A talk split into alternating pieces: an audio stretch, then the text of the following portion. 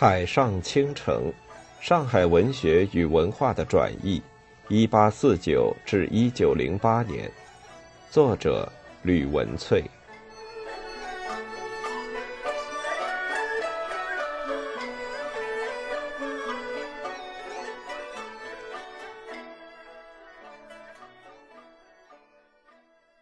第二章：文化传译中的世界秩序与历史图像。以王韬《普法战记》为中心。一、现代报业与东亚文化圈。同治十一年九月初一日，也就是一八七二年十月二日起，上海第一大中文报《申报》刊出了《普法战记》。该文加叙加议，报道欧洲前一年甫结束不久的普法战争。但当时并未标明作者，仅注明《香港华字日报》。隔了两天刊出的《续普法战记》是在同治十一年九月初二日，才在篇首注明吴郡黄涛子权萧定。次日，作者又订正为吴郡王涛子权氏。自此开始。一直到同治十二年的六月十二日，也就是一八七三年八月四日，只要翻开《申报》，很难忽略王涛的《普法战绩》。算起来，《普法战绩》刊出长达十一个月之久，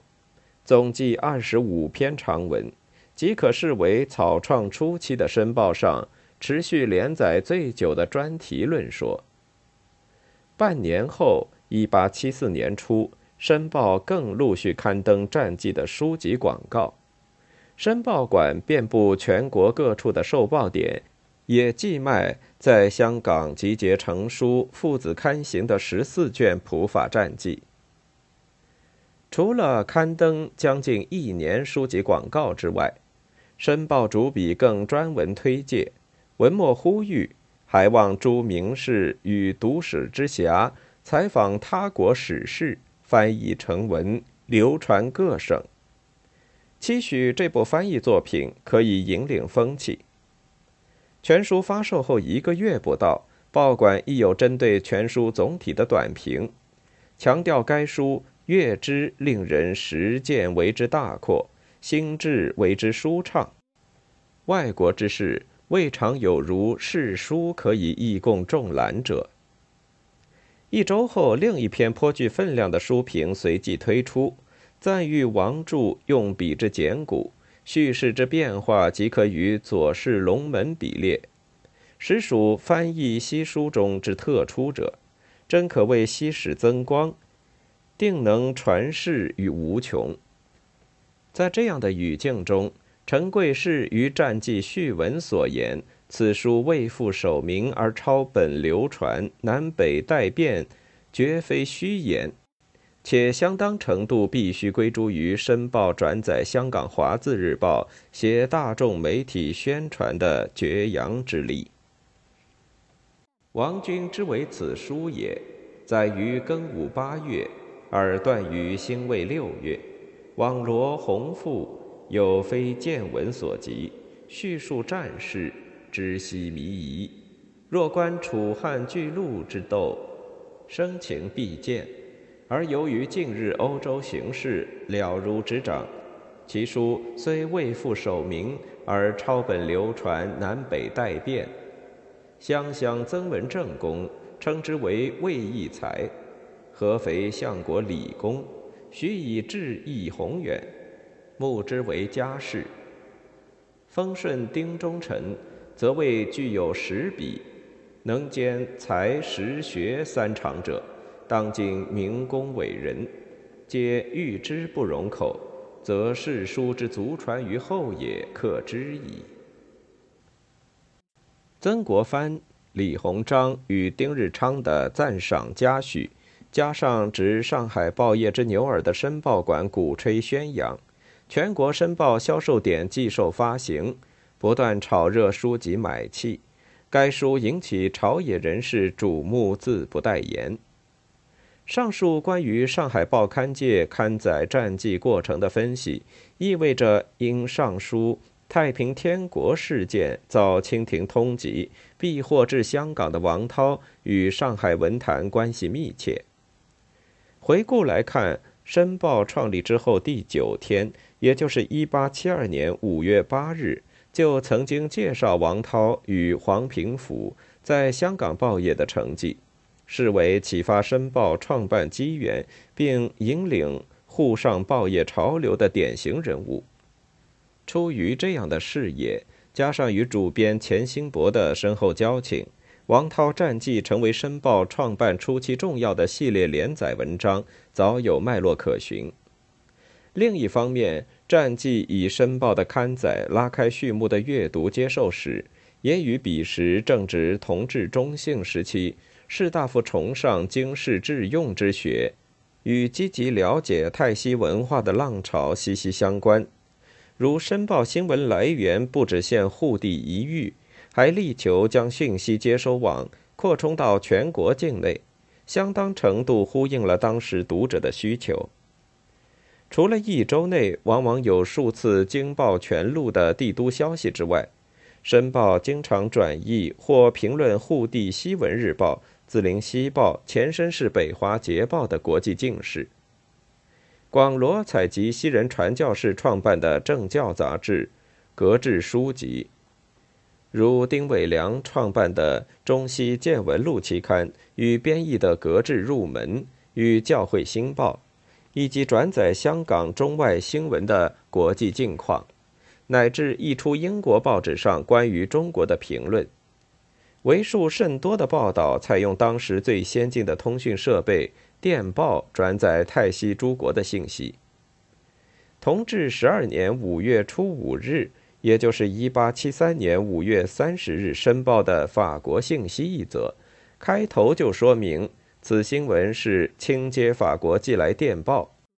内文披露了法国政坛的最新消息：国君逊位，大臣更换颇多，且国库将罄之浊。对照先前五月初一日，一八七三年五月二十六日的英国来信称，普法战争中两国用兵所费浩繁，普国虽有法国战败赔款的六万万银，但国库仍旧告罄，无以筹之各项等讯息，都交互证明当时上海传播媒体对西欧诸国境况的迅速掌握。具体呈现申报掌握国内国外要闻，并及时提供国际境况的企图。放大来看，彼时战绩在职全国中文报业之牛耳的申报连载与引起的回响，堪称呼应了1870年代初期上海报刊文化圈最重要的文化议题，间接说明以上海报刊。文化圈为中心的文人报人社群中，新的知识结构渐成雏形。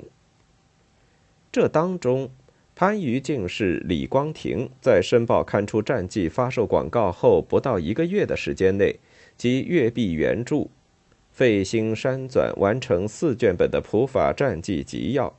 说明战绩触发同治年间士大夫阶层思索中国面对三千年未有之变局的新方向。亦演映出十九世纪一八七零年代以经世史学为旨趣的晚清中国知识圈的复杂精神底蕴。其实，李光庭着手删纂《普法战记集要》之前两年，也就是同治九年的一八七零年，方出版过《汉西域图考》一书。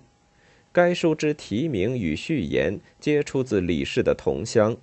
曾任学海堂学长的清代大儒陈峰之手。序文中除了介绍李光庭从通西域者始于汉为起点，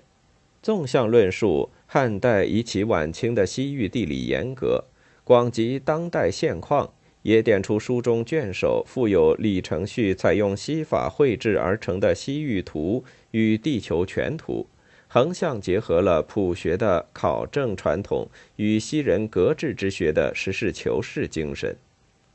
但更值得注意的是，陈峰指出，《汉西域图考》虽以古史地理为题，但以汉西域为线，非以汉西域为主。崇家考证西北边疆与西域地区古今地名之地变，却意在针对自中国罢兵役款、增利户市以来，晚清面临今日之患为千古所无之患，提出当代观点。序文之末，故以为古之考地理者，当详于九州之内；今之考地理者，当集于九州之外，便突出李柱具备地球全图视野与回应时代之变的实学意义。该书中，塔尔巴哈台严格考、昆仑说、库尔喀拉乌苏严格考、亚拉伯严格考。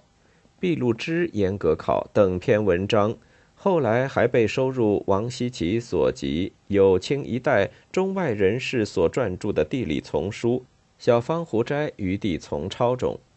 都显示李柱在清代余地史著中占有的一席之地。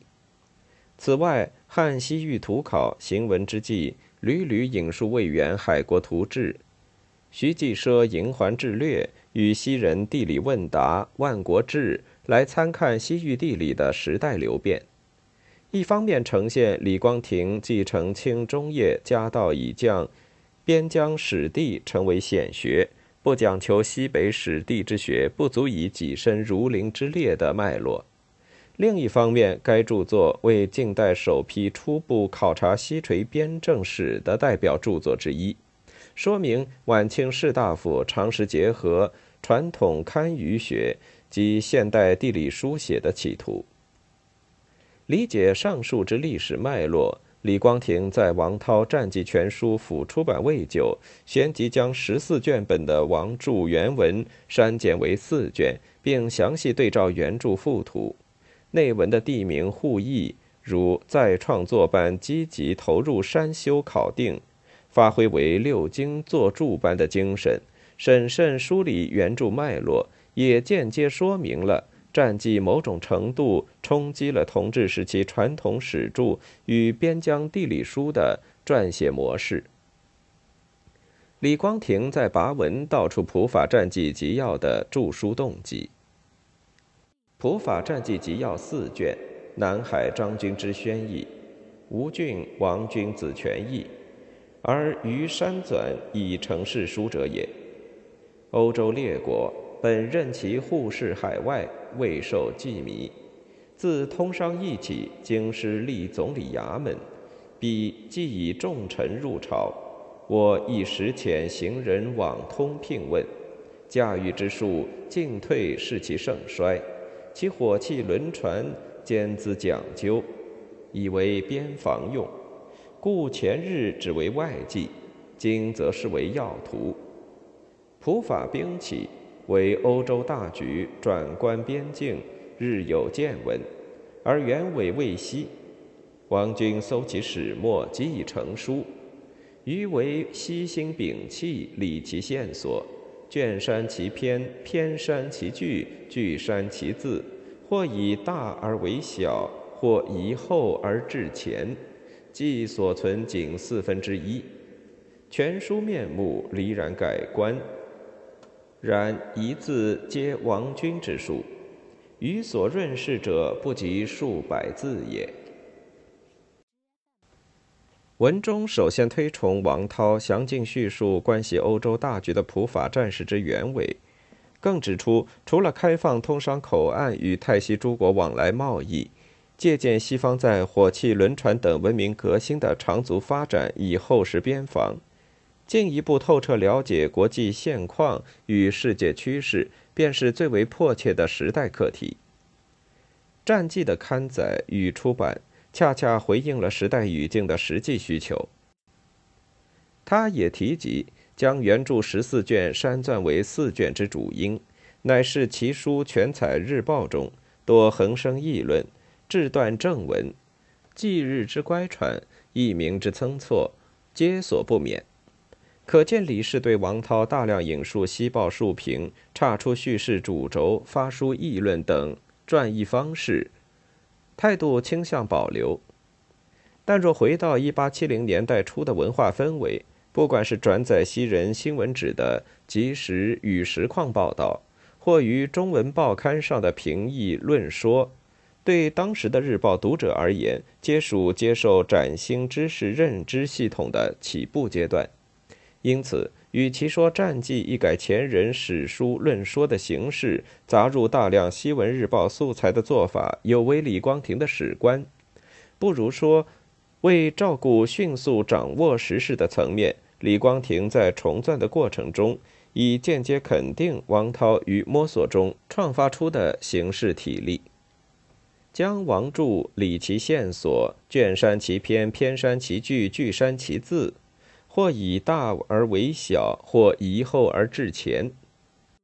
与比对附图和内文地名异同的严肃态度，都标志着王著在彼时开明派士大夫阶层中占据的地位。也可以说，《普法战记集要》遂率先成为战记接受史上饶具意义的一环，标志着传统堪舆学向近代地理学的过度转型，也为晚清知识圈建构新的世界观之过程留下弥足珍贵的剪影。再次回到最初《申报》上的连载版的战记，重建文化语境。其叙说战争因果、加叙加议的书写模式，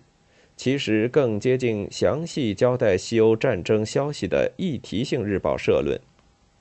战记中扼要追溯战争导火线，乃源于1870年西班牙内乱后王位继承问题，并简明总述普法两国的军队兵力、武器，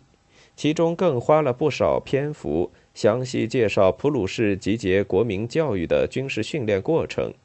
阐析向为强国的法国在战争中一蹶不振，遭后起之秀普鲁士将欧洲霸主地位取而代之的深刻原因。其中，普相俾斯麦、普军帅毛奇允为此战役制胜的最大功臣，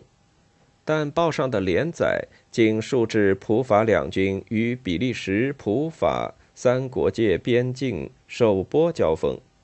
八月九日法军败北消息传回巴黎，民心震动。法后出狱抚平民怨的经过即戛然而止。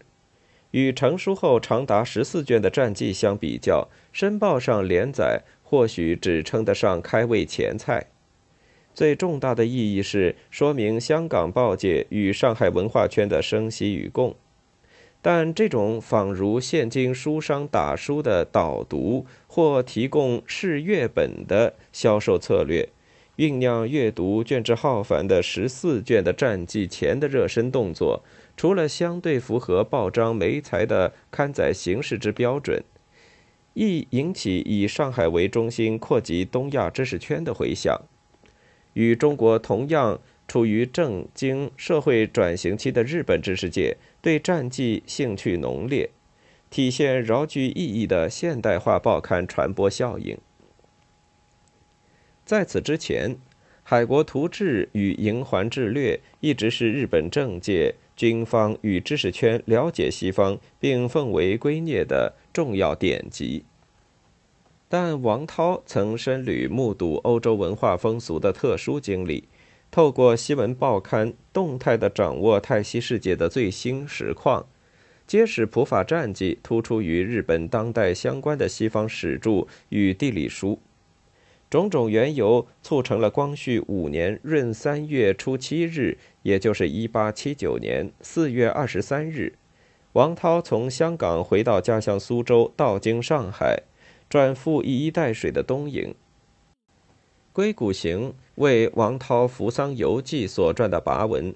对此行有详细的说明。戊寅之春，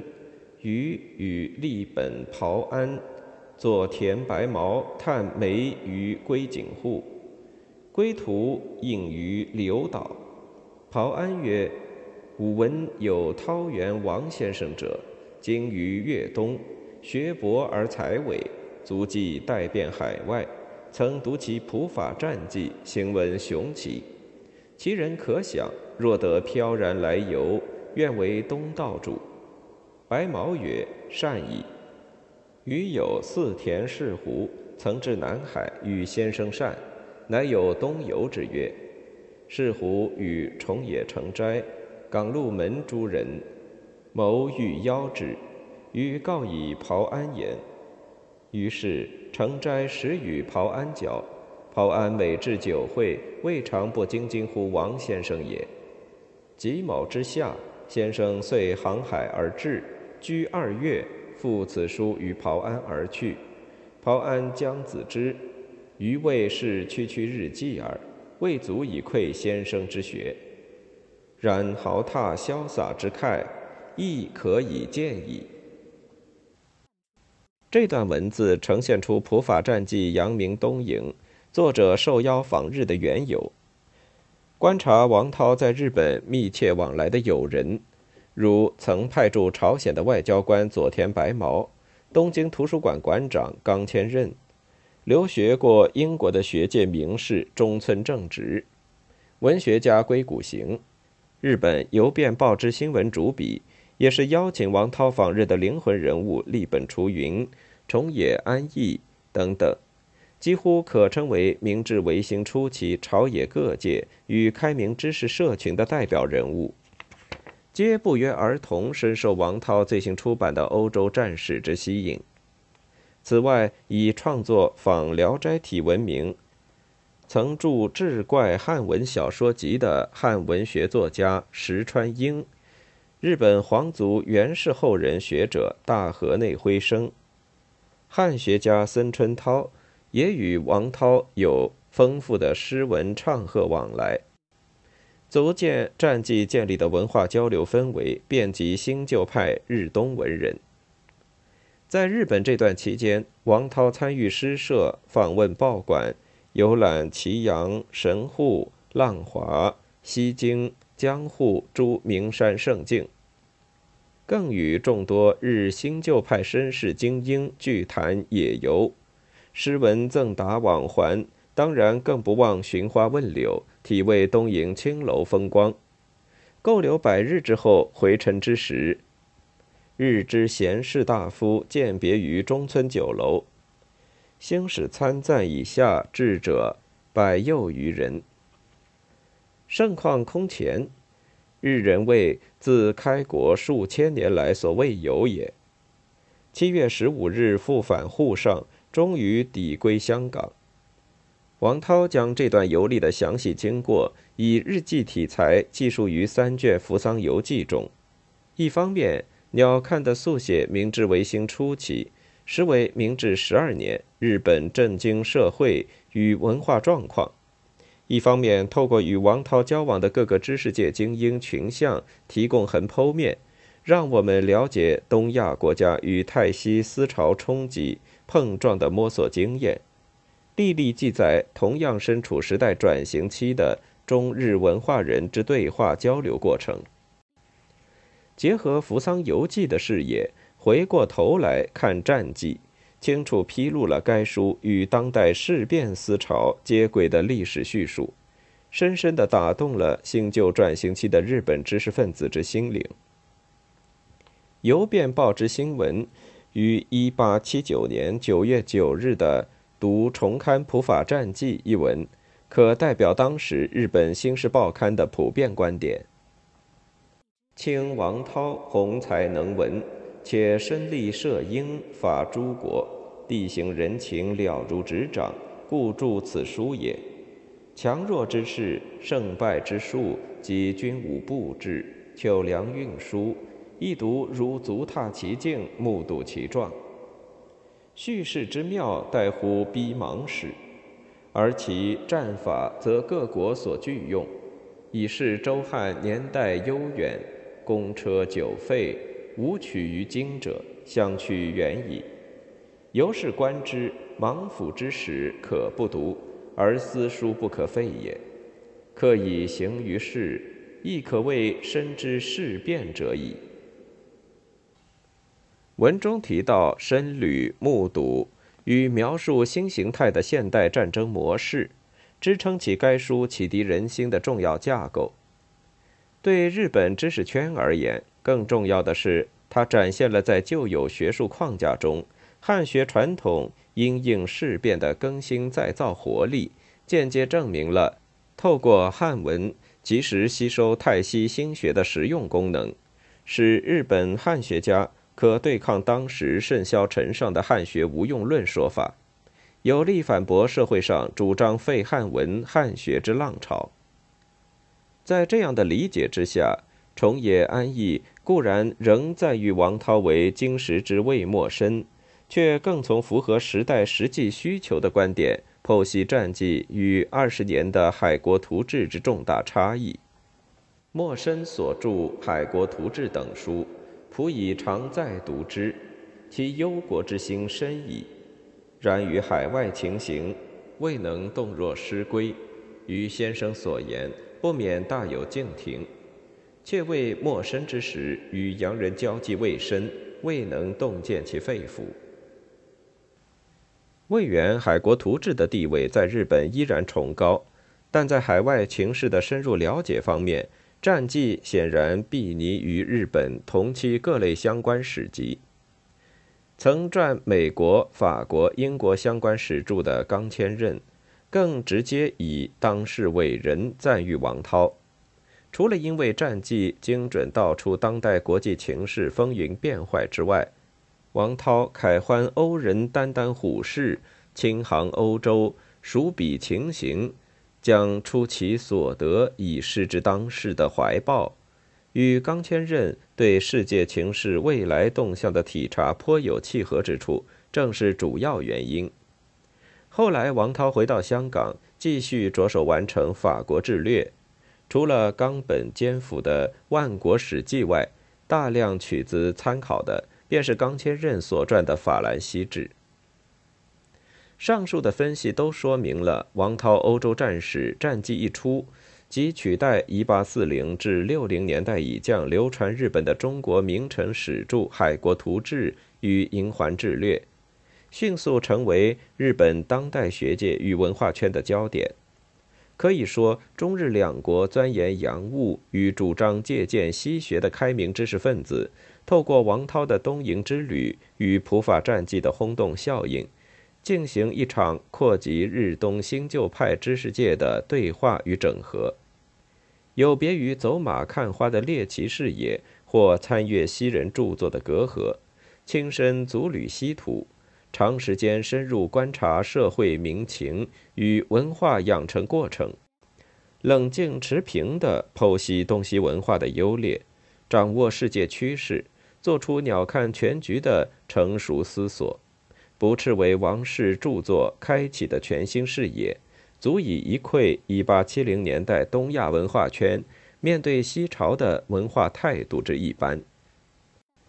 该书在东亚文化圈的传播过程，让我们清楚理解王涛战记的刊行出版始终与现代意义的报刊媒体紧密相连。为晚清上海文化界首部携大众媒介推波助澜，并有计划的刊登、评议、发售之当代欧洲战史译著，允为近代中国报章体文学初始阶段的里程碑。再从此书在晚清报刊的逐渐发酵的舆论影响力，自香港到上海，并扩及日本的流通阅读等接受史之总体条件来看。王涛在战记中呈现的新形态历史书写之核心意义，就不仅仅具有报道文学雏形，为古典散文记事抒情文体注入新的元素，或改造记事本末体史书，创造出新的体力风格等面相，更应视为近代中文报业开拓者王涛透过与英国报业。香港精通外语的报界华士之密切往来，将欧洲已发展的卓然有成的讯息舆论传播系统原为我用，并进行复杂多元的文化传译过程。